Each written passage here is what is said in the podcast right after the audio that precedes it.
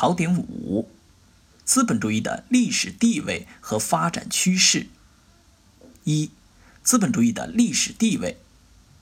与封建社会相比，资本主义显示出巨大的历史进步性。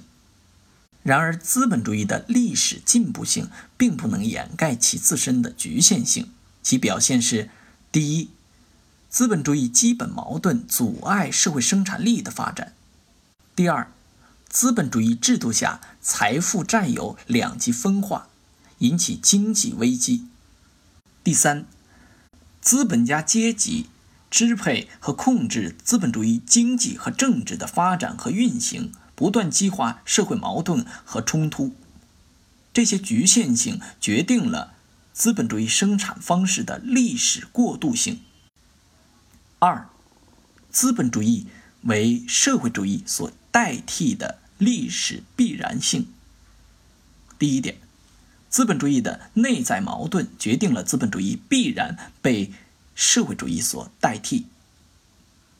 第一，资本主义基本矛盾包含着现代的一切冲突的萌芽。第二。资本积累推动资本主义基本矛盾不断激化，并最终否定资本主义自身。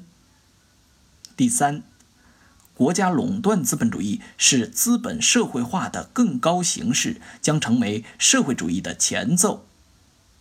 第四，资本主义社会存在着资产阶级和无产阶级两大阶级之间的斗争和矛盾。第二点。社会主义代替资本主义是一个长期的历史过程。